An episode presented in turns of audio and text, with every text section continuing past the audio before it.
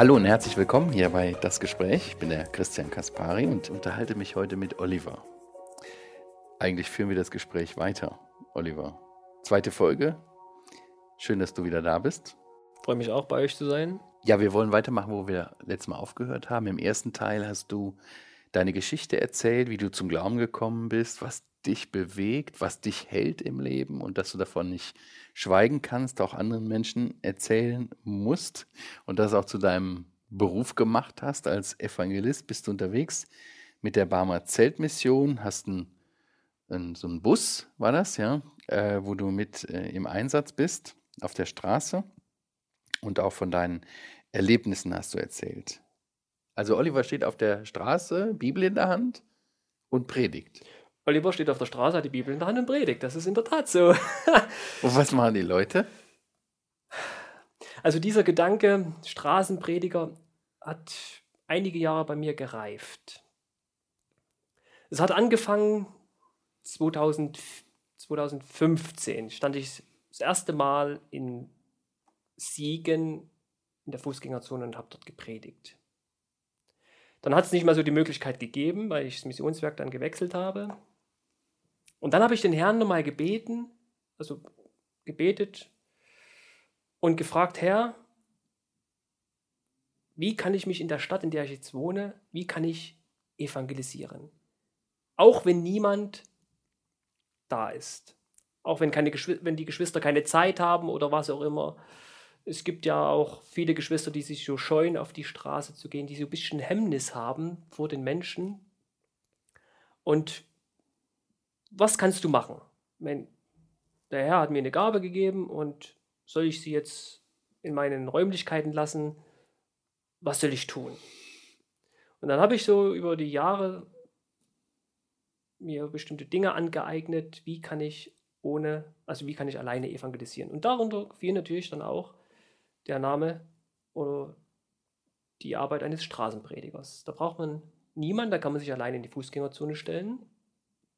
Und ich habe mir einen Text rausgesucht aus der Bibel, den ich dann auch vorlese und wozu ich dann dazu predige. Und dann stehe ich da mit meiner aufgeschlossenen Bibel in der Fußgängerzone, lese den Text und dann predige ich dazu. Was liest du? Ich lese die Offenbarung ab Kapitel 5. Okay. Das ist ein, ich finde es einen sehr guten Text, weil er sehr deutlich über die Zukunft spricht. Das interessiert die Leute. Eben. Die Leute, die wissen nicht, was morgen ist. Die machen ihren Fernsehen an und die würden am liebsten den Fernsehen im Fenster rausschmeißen, weil sie nicht wissen, was morgen ist. Die haben Angst vor der Zukunft. Das ist auch richtig. Das merkst du auch im Gespräch mit ja. den Menschen, ja. dass das ein wesentliches Thema ist, was Menschen bewegt. Angst, Ungewissheit vor der Zukunft. Was kommt auf mich zu? Richtig. Mhm. Sie wissen nicht, also wir würden gerne wissen, wie es morgen ist. Wir, würden, wir sehnen uns ja alle nach ein, wir sehnen uns ja auch nach einer besseren Welt. Wir würden gern, dass sich die Welt positiv verändert. Aber wenn man so die Nachrichten oder die Zeitung anguckt, würde man sie am liebsten zum Fenster rausschmeißen oder die Zeitung in den Ofen stecken und verbrennen, weil sie einfach schauderhaft ist. Weil sie nicht gerade einladend ist, die Zukunft. Und wer gibt ihnen, was für Informationen bekommen sie über die Zukunft? Und der Prophet Johannes schreibt deutliche Sachen über die Zukunft. Er schreibt klare Worte über die Zukunft, die einen auch erschaudern lassen können. Aber er schreibt aber auch in dieser, wenn man so erschaudert ist, über diese schlimme Botschaft, die der Prophet Johannes schreibt, schreibt er aber auch Hoffnung. Also es gibt Hoffnung für eine bessere Zukunft. Und du liest ja das ganze Kapitel 5 vor, oder was? Ich lese Kapitel 5, Kapitel 6, okay. Kapitel 7 bis zum letzten Kapitel. Manches lasse ich aus, je nachdem, wie, ich, wie, wie die Predigt dann ist. Also ich predige dann die, zu dem Text dazu und lese dann weiter, predige weiter, lese weiter und so weiter. Und dann bleiben Menschen stehen.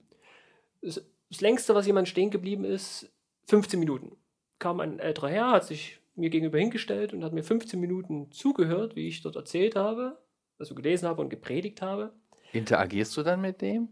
Ich habe ich hab erst gelesen und dann, wo ich fertig war mit Lesen, wollte ich ihn ansprechen und er ist dann weitergegangen.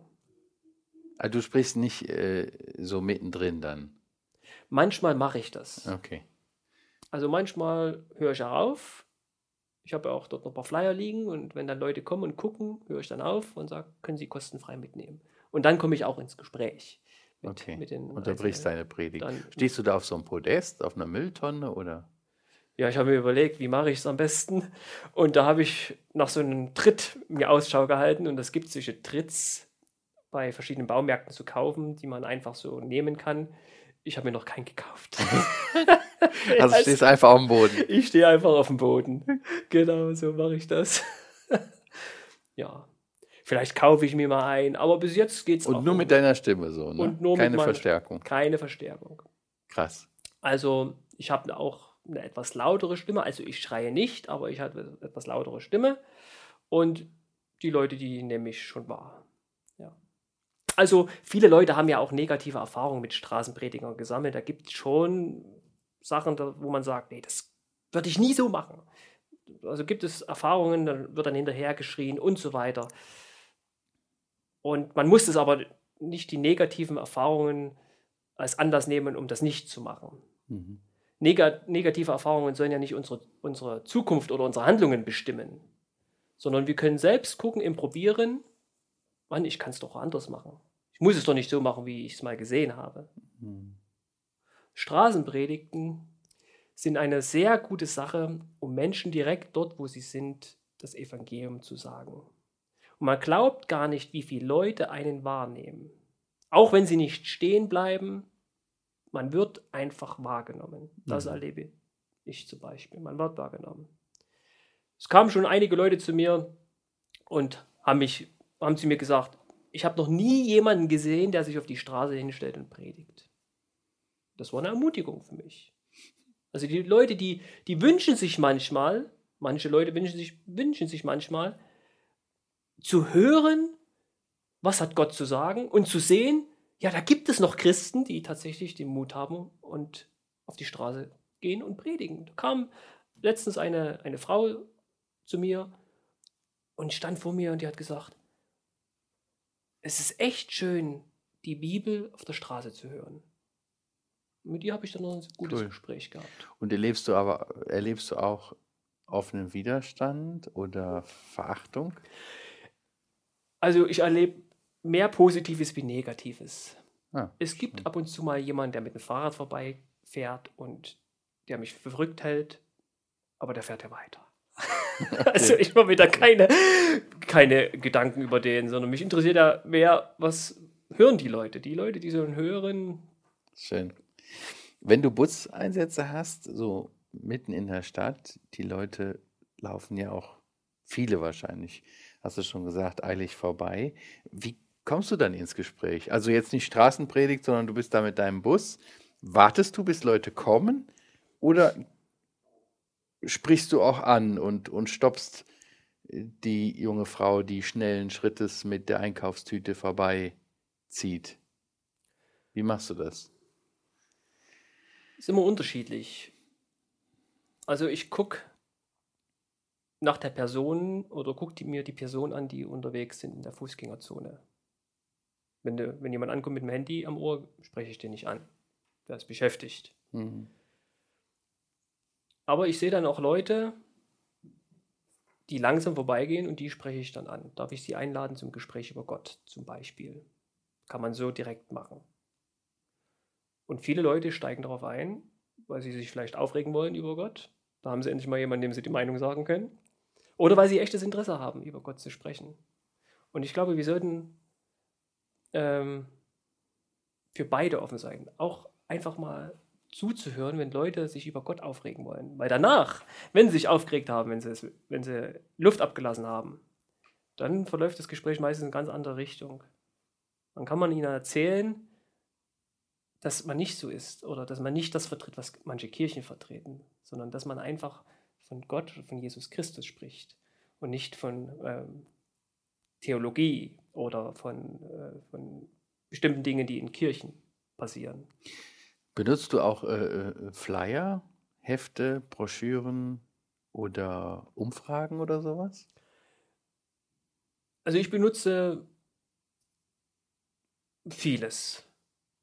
Ganzen Bauchladen an Möglichkeiten. ja, also es gibt viele Möglichkeiten. Das Liebste, was ich mag, ist das persönliche Ansprechen. Okay. Also beim Bus haben wir natürlich auch solche Kärtchen, Einladungskärtchen, also Gutscheinkärtchen sind das für eine Tasse Kaffee oder für ein Buch. Und dann lade ich, kann man auch die Leute einladen. Hier ist ein Gutschein für einen kostenfreien Kaffee. Meistens fangen die Leute schon an zu schmunzeln mit dem Gutschein und kostenfreier Kaffee. Ja. Und dann kommen die dann auch oder fragen mich direkt, was ist das hier, der Bus hier? Und dann erkläre ich ihnen, was, was wir hier machen. Okay. Und trotzdem kommen, lassen sich die Leute einladen.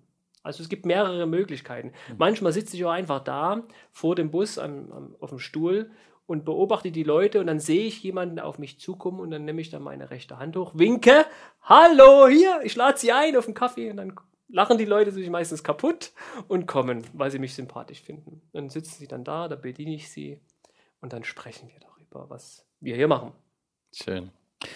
Ja, du kommst mit ganz unterschiedlichen Leuten ins Gespräch. Manche wissen über die Bibel Bescheid, manche nicht, haben gar keine Ahnung, hast du eben schon gesagt, haben vielleicht noch nie in die Kirche von innen gesehen. Äh, kannst du erzählen, wie du mit Andersgläubigen, zum Beispiel mit Muslimen, ins Gespräch kommst? Hast du solche Begegnungen? Ich muss meistens immer lachen, wenn ich Muslime anspreche und die sagen zu mir, äh, ich bin Muslim, wenn ich sie in den Bus einlade oder mhm. so. Und da sage ich, das macht ja nichts. Wir können, sie können ja trotzdem in den Bus hineinkommen. Also manche Menschen oder Muslime oder Andersgläubige denken, ähm, sie oder sie differenz oder sie ja, differenzieren sich selbst. Sie halten sich selbst fern. Sie haben ihren Glauben und wir haben unseren Glauben und ist alles okay. So denken das manche Leute. Also ich habe kein Problem mit Andersgläubigen. Ich spreche alle beide äh, Personen an, weil wir einfach über den Glauben sprechen wollen. Und im Gespräch kann man herausfinden, welcher Glaube ist der wahre oder welcher Glaube ist der unwahre Glaube. Also es gibt Glaube und es gibt Aberglaube. Und Glaube, so spreche ich oft mit den Leuten, ist ein richtiger Glaube, wenn er auch beweisbar ist. Und wenn er nicht beweisbar ist, sagt der Duden, ist es Aberglaube und Aberglaube ist kein richtiger Glaube. Also Glaube muss beweisbar sein und ich spreche da mit den Leuten gern über die Beweise ihres Glaubens. Was ist der Beweis ihres Glaubens? Warum glauben Sie an Allah? Können Sie mir beweisen, ob der Koran Gottes Wort ist? Meistens sagen dann die Leute, wieso beweisen? Oder sie können es nicht beweisen. Sie können einfach nicht beweisen. Und darüber, da spreche ich sie dann an. Also ich differenziere nicht, ich möchte sie einladen ins Gespräch, um über ihren Glauben zu sprechen und ihnen die Möglichkeit geben, ihren Glauben selbst zu hinterfragen, indem ich sie frage, was sind die Beweise für deinen Glauben? Warum sollte ich ein Muslim werden? Nennen Sie mir Gründe, drei Gründe, warum ich mich zum Muslim bekehren sollte. Oder was ist denn am Islam so beeindruckend, dass ich mich zum Islam bekehren sollte? Was gibt es? Was ist einzigartig, was es nirgendwo anders gibt? Was kriegst du für Antworten? Meistens kommen sie dann ins Stottern. Meistens können Muslime auch selbst nicht mir erklären, was so beeindruckend ist oder was es so einzigartig ist. Was es in nirgendwo anders gibt, können sie mir nicht sagen, weil sie selbst den Koran nicht kennen oder sich selbst ihren Glauben noch selbst noch nie hinterfragt haben. Also sie haben ihn selbst nicht geprüft. Ist es denn wirklich der, der Glaube, der richtige Glaube? Ist es wirklich der Glaube, der auf Beweisen gestützt ist? Oder ist es ja ich habe das so beigebracht und das muss ich jetzt so annehmen, weil ich so beigebracht worden bin. Aber wir als Christen sollten uns auch prüfen, was sind die Beweise für meinen Glauben? Habe ich das einfach beigebracht bekommen oder bin ich überzeugt, weil es wirklich die Wahrheit der Wahrheit entspricht? Aber wie beweist du, dass die Bibel Gottes Wort ist? Du musst ja den Beweis, den du forderst, auch selber geben können über deinen Glauben. Richtig. Den Beweis kann man anbringen an der Historie. Die Historie von Jesus Christus ist ja auch, also ist ja Geschichte. Jesus ist eine historische Persönlichkeit. Die Kreuzigung ist das bestbewiesenste Ereignis in der Geschichte. Die Auferstehung ist auch bewiesen von Historikern. Also, wenn diese Person Jesus Christus bewiesen ist, ein historisches Ereignis ist, dann ist ja all das, was über ihn geschrieben ist, genauso wichtig wie diese Person. Und das ist mit ein Beweis, den man liefern kann. Ein weiterer Beweis sind die Erfahrungsberichte, die man selbst, die man selbst hat mit Jesus Christus. Und diese Erfahrungen, die sind aber kein Einreden, sondern diese Erfahrungen sind alle auf die Persönlichkeit, auf die historische Persönlichkeit Jesus Christus gestützt. Ein Beispiel. Eine junge Frau. Man merkt, du bist ein Evangelist, du willst mich überzeugen. Eine junge Frau läuft mit einer Wassermelone durch die Stadt. Und sie freut sich, sie ist in der Stadt unterwegs und die Leute sprechen sie an und fragen, warum freuen sie sich so? Ja, diese Wassermelone gibt mir den Sinn meines Lebens. Aha. Ist ja nicht schlecht. Okay, jetzt kann man sich fragen, bildet sie die sich das ein oder ist es wirklich beweisbar? Das muss man nach Beweisen gucken. So, jetzt guckt man um, okay, diese Frau hat die Wassermelone aufgeguckt, freut sich. Diese, diesen, äh, diese, diese Erfahrung kann man ihr nicht nehmen. Aber wie beweist man das? Man guckt um sich, gibt es noch mehrere Personen, die das Gleiche erleben mit dieser Wassermelone. Und dann schaut man rum, niemand hat so eine Wassermelone weiter auf dem Kopf. Die Frau ist die Einzige, die diese Wassermelone auf dem Kopf hat. Niemand weiter diese Wassermelone auf dem Kopf. Aber im christlichen Glauben kann man hinkommen, wo man will. Egal auf welchem Kontinent. Afrika, Amerika, was auch immer, Asien. Die Leute, die ihr Leben Jesus Christus anvertrauen, erleben alle das Gleiche. Tiefen Frieden mit Gott. Selbst Gefängnisse, in Gefängnissen werden Bibeln verteilt, damit die Häftlinge ruhiger werden. Man merkt, dass die Kraft Gottes Menschen verändert. Egal wo man ist. Und das ist kein Einreden, sondern das ist tatsächlich beweisbar. Egal wo man auf der Erde ist. Warum? Weil der Glaube, die Erfahrung an die Persönlichkeit Jesu Christi gebunden ist. An den Tod und die Auferstehung Jesu. Der gesagt hat, ich gebe euch Frieden. Und die Menschen erleben das, egal wo man ist. Also der Glaube ist beweisbar aufgrund von historischen Ereignissen und auch aufgrund von Erfahrungen. Das sind Fakten, die du bringst. Das sind Wahrheiten, die du sagst.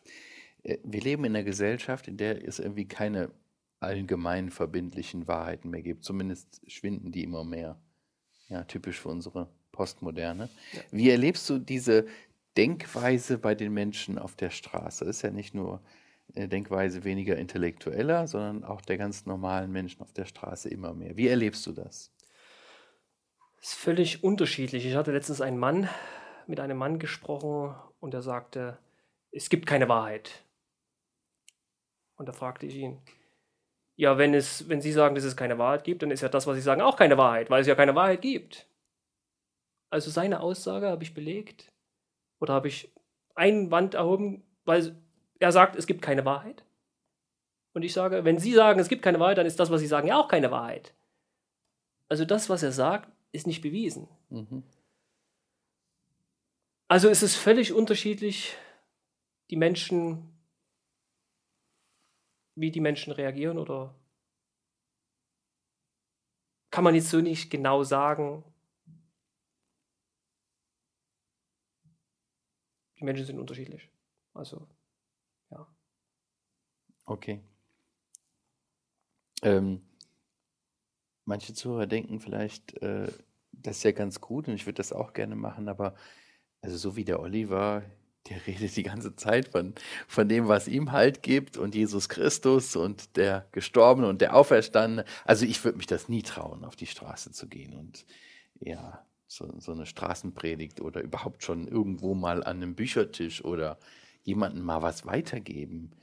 Was, was rätst du denen? Als ich das erste Mal auf die Straße gegangen bin, das allererste Mal, das war während meiner Bibelschulzeit. Das war im Jahre 2011, ein Straßeneinsatz in Hagen. So wirklich das erste Mal und ich hatte keine Ahnung, was kommt auf mich zu. Und äh, haben wir, bevor der Straßeneinsatz stattfand, haben wir gebetet. Und ich war an diesem Tag dran, mit Flyer zu verteilen. Und da haben wir gebetet und ich persönlich habe gebetet, dass der Herr mir die Angst nimmt. Das ist meine Erfahrung. Und dann stand ich auf der Straße und ich hatte keine Angst mehr. Und seitdem ähm, habe ich irgendwelche Ängste nicht mehr erlebt, auf die Straße zu gehen. Ich rate zu beten, intensiv zu beten und manchmal vielleicht auch einfach mal zu wagen. Überwinden die Angst und Furcht. Ein, richtig. Einfach mal zu wagen und zu probieren. Und dann kann es vielleicht passieren, dass sich die Angst auf einmal nichts auflöst, wenn man mitten dabei ist. Es gibt sicher immer eine Anspannung, wenn man irgendwas machen will. Es gibt immer irgendwelche Aufregungen vielleicht, man ist angespannt, man hat Angst natürlich, man fühlt sich so ein bisschen eingeengt, am liebsten würde man sich zu Hause einschließen, gar nicht rausgehen. Aber wenn man dann draußen steht und tatsächlich in der Situation ist, dann ist die Angst oder die Furcht oder die Anspannung wie weggeblasen. Hm. Ja, das kann ich auch bestätigen, dass äh, das immer Überwindung kostet, für mich jedes Mal neu, auf Menschen zuzugehen, egal welche Situation, aber dass ich oft hinterher einfach eine große Freude habe, wenn ich mit Menschen reden durfte über den Glauben. Genau. Ja, also das hat mich dann wieder motiviert. Ja, ja, schön. Ja, andere sagen, ja, ich weiß einfach zu wenig. Wie, wie, wie soll ich reagieren, wenn mir da ganz schwierige Fragen gestellt werden und ich keine Ahnung habe, was ich dann, was ich dann sagen soll?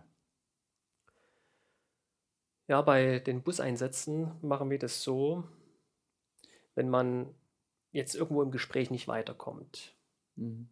kann man eine andere Person noch mit dazu nehmen oder nach dem Gespräch kann man sich dann mit einem anderen Bruder oder Schwester zusammensetzen, einfach über das Gespräch mal sprechen, was hätte man vielleicht anders machen können. Also lernen einfach durch den Austausch.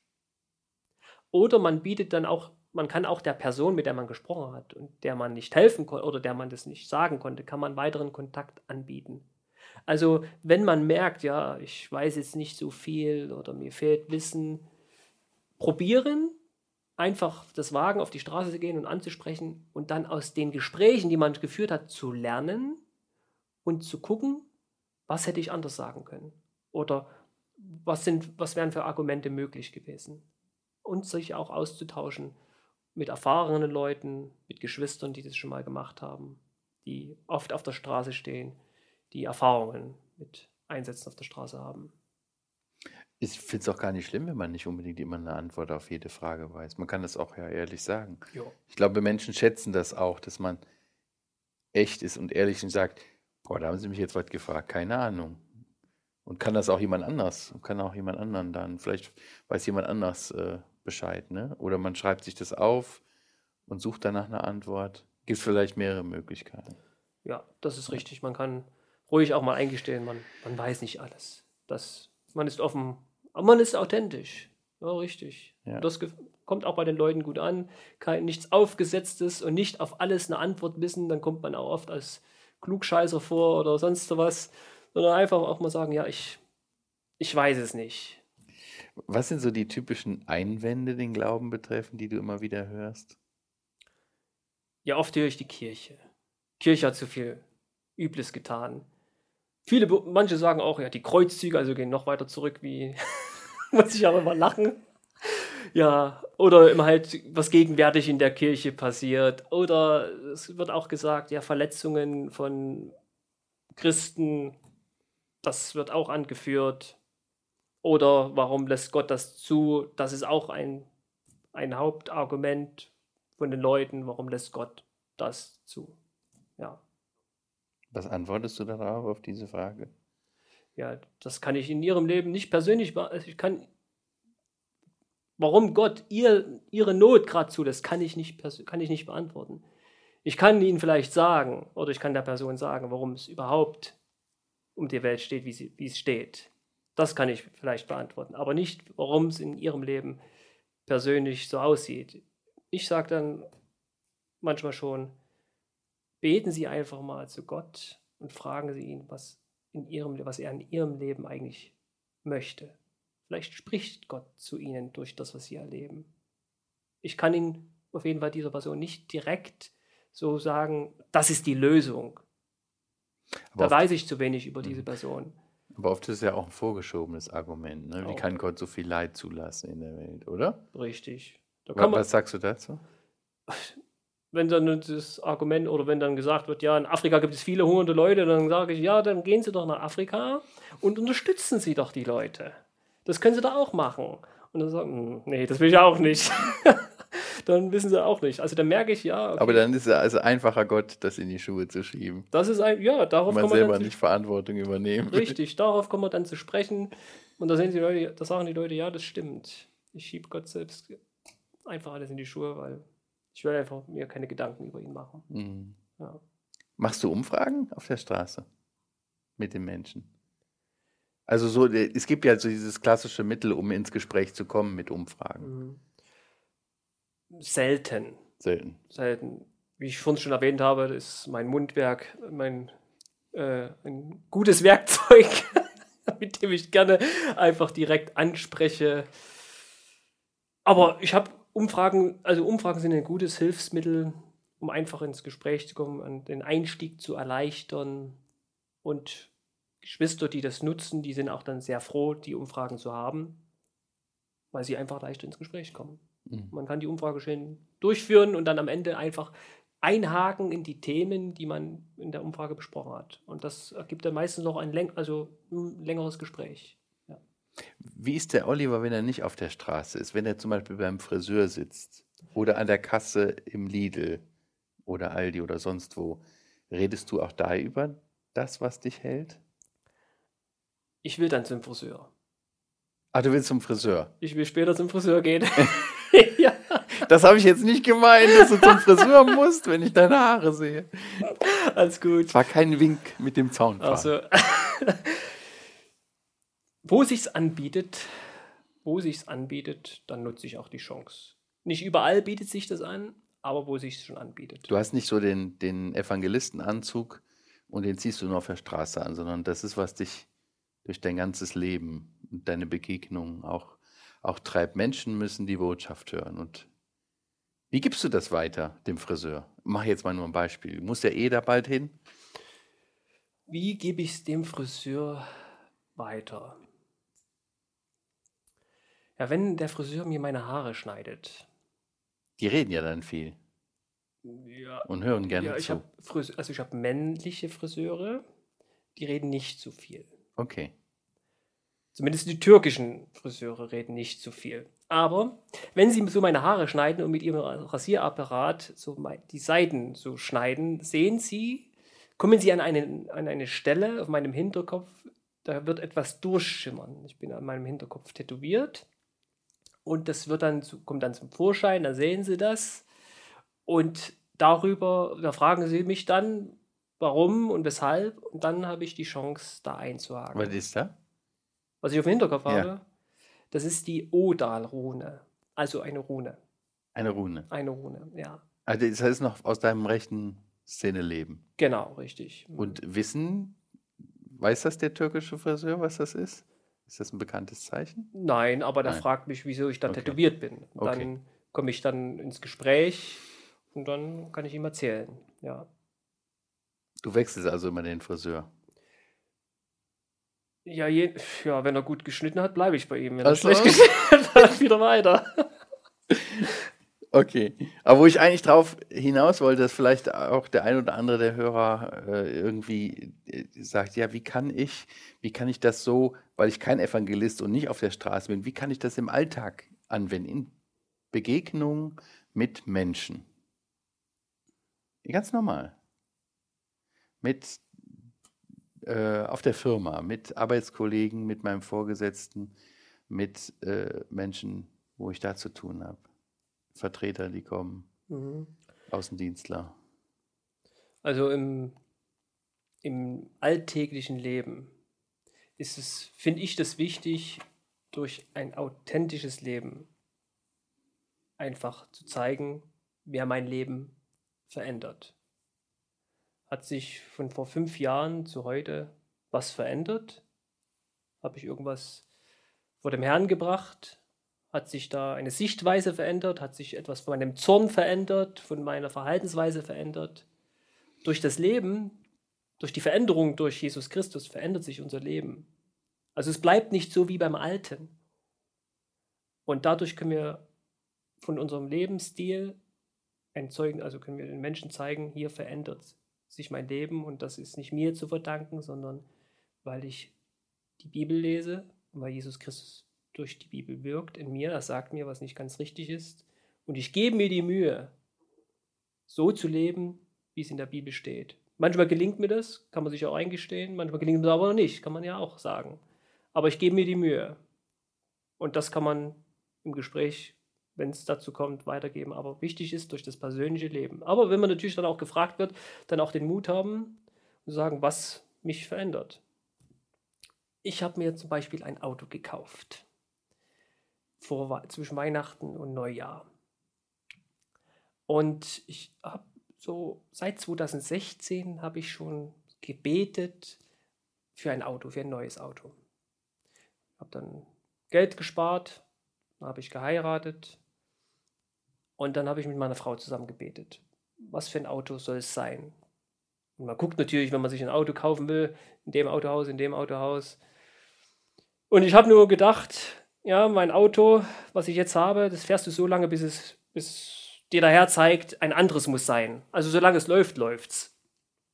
Und dann war ich auf einer Freizeit und da war ein Sturm. Ich lag abends in meinem Zelt und neben meinem Auto stand ein ein Pavillon. Und ich dachte, Mensch, wenn der Pavillon jetzt auf mein Auto kippt und mein Auto beschädigt, ist das doch ein Zeichen. Und der Pavillon ging nur 10 cm in meinem Auto runter, also mein Auto blieb unbeschädigt. Und da habe ich gesagt, okay, muss der Auto noch ein bisschen fahren. Habe ich mein Auto noch ein bisschen gefahren, meine Frau und ich haben weiter gebetet. Und da bin ich nun letztes Jahr Weihnachten mit meiner Frau zu meinen Eltern gefahren und habe zu meinem Vater gesagt, mein Vater ist Mechaniker, jetzt schon berendet. Und habe zu meinem Vater gesagt, Vater, vorne Motorraum, das klingt übel und ich verliere Öl. Schon viel Öl. Und da hat mein Vater eine Vertrauenswerkstatt angerufen und hat den Mann gefragt, was könnte man machen. Und da hat der Mann gesagt, ja, wenn wir jetzt das reparieren, das könnte auch was anderes sein. Also kaufen Sie sich lieber ein paar Kanister Öl und fahren Sie weiter. okay, ich sagte zu meinem Vater, Vater, lass uns ein paar Autohäuser fahren. Und als ich mit meiner Frau nach äh, zu meinen Eltern gefahren bin, habe ich so zu meiner Frau gesagt, so, vielleicht kaufen wir uns Weihnachten ein Auto. Aber ich wusste nicht wie. Ich hatte keinen Plan, ich hatte nichts gebucht oder geplant, sondern ich hatte einfach diesen Gedanken, weil wir auch schon lange dafür gebetet haben. Und dann sage ich zu meinem Vater, Vater, lass uns ein, Auto, lass uns ein paar Autohäuser fahren. Da sind wir in, in fünf gewesen. Und das letzte Autohaus war das Autohaus, wo ich gedacht habe, dort kaufst du dir ein Auto von dieser Marke. Ich habe ein Honda gekauft. Ich mache jetzt aber keine Werbung. Das war ein Honda-Autohaus.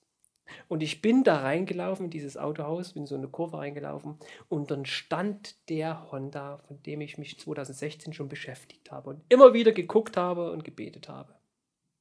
Und ich bin dann rein zu dem Mann, habe mir das Auto ange also hat mir das Auto aufgeschlossen und alles angeguckt und ja, das ist es. Und dann sitze ich bei dem Mann und erzähle ihm die Geschichte, die ich gerade eben erzählte. Wie das so 2016 angefangen habe, wie ich mit meiner Frau gebetet habe. Und ich sagte zu ihm, wissen Sie, als ich hier in dieses Autohaus reingekommen bin, habe ich und dieses Auto gesehen habe, dachte ich, Gott hat mir dieses Auto dahingestellt. Und da sagte er zu mir, Herr Schönberg, wissen Sie was, wenn Sie das so erzählen? Eigentlich standen noch drei Autos vor dem Auto. Aber weil es heute Morgen geschneit hat, haben wir die drei Autos weggestellt, damit der Schneeschieber da dran kam. Und so stand das Auto dort präsentiert für sie. Da dachte ich, wow, das war der Hammer. Ja, so hat Gott in meinem Leben gewirkt und das erzähle ich dann auch anderen Leuten. Also das, was man einfach erlebt, wie es sich zugibt, also auch den Mut haben, von Dingen zu erzählen sich nicht zu scheuen. Schön, danke für die Geschichte. Ja, was ermutigt dich äh, in Zeiten, in denen du wenig Begegnungen hast mit Menschen oder es wenig Interesse gibt am, am Glauben in der Begegnung mit Menschen oder in denen keine Menschen ihr Leben Jesus anvertrauen oder wenn du enttäuscht bist, auch in deinem Dienst. Was ermutigt dich dann? Also ich bin sehr froh, dass ich regelmäßigen Kontakt mit meiner Frau habe, wenn ich unterwegs bin. Meine Frau betet für mich und macht mir auch immer wieder Mut am Telefon, wenn ich ihr vom Alltag erzähle. Macht sie mir immer wieder Mut, auch mit Bibelversen, die sie mir schickt. Und das gibt mir einfach Freude. Meine Frau denkt an mich, betet für mich und unterstützt mich in dem, was ich tue. Auch bei so einer großen Distanz. Und ich bin auch immer wieder froh, dass wir am Telefon, wenn wir miteinander sprechen, auch am Telefon beten. Das ist einfach toll für mein geistiges Leben, aber auch für ihrs. Also wir pflegen zusammen die Beziehung zum Herrn. Das macht mir sehr viel Freude und auch sehr viel Mut. Wenn ich jetzt auf der Straße stehe oder wenn ich keine guten Gespräche habe, da denke ich meistens, ja, dann ist, hat mir der Herr heute keine Leute gegeben, mit denen ich reden konnte. Ich denke oft an Propheten, die viele Jahre dastanden und wo keiner reagiert hat. In Jeremia zum Beispiel. Oder Ezekiel. Das sind solche Männer, die viele Jahre nichts gesehen haben und die auch viel erlitten haben. Ich bin nicht so, also ein Jeremia, der in den Kerker gesteckt wurde oder sonst was. Aber diese Menschen machen mir einfach Mut, wie sie Gottes Auftrag einfach ausgeführt haben. Sie haben, sie, Gott hat zu ihnen gesprochen und sie haben das weitergegeben, was Gott zu ihnen gesagt hat. Und sie haben das getan. Und das möchte ich einfach auch tun das weitergeben, was Gott sagt. Für die Menschen. Das macht mir Mut, ja. Solche Geschichten, biblische Geschichten, die Psalmen, wenn ich sie lese, das sind so, gerade den Psalm 119, den ich jetzt in meiner Gebetszeit lese, der macht mir sehr viel Freude und sehr viel Mut. Dein Wort ist meines Fußes Leuchte. Und ich glaube, darauf, darauf will ich hören, auf das Wort, was es sagt, auf Gott, was er sagt. Und ich möchte einfach das tun, was er zu mir spricht. Vielen Dank, Oliver, für die Einblicke in deinen Dienst und dass du so offen erzählt hast. Und auch, äh, ja, ich hoffe, dass uns das ermutigt, auch für unser, für unser eigenes Leben als Christ authentisch zu sein in unseren Beziehungen, Menschen, denen wir begegnen, aber auch Gelegenheiten nutzen für das Evangelium. Ja, auch euch vielen Dank fürs Zuhören. Ich sage an dieser Stelle Tschüss, Oliver. Und danke für deinen Besuch. Wie gesagt, äh, weitere Infos findet ihr in den Show Notes. Da ist auch das Video verlinkt und sonstige Infos, die wir noch haben für euch. Vielen Dank fürs Zuhören.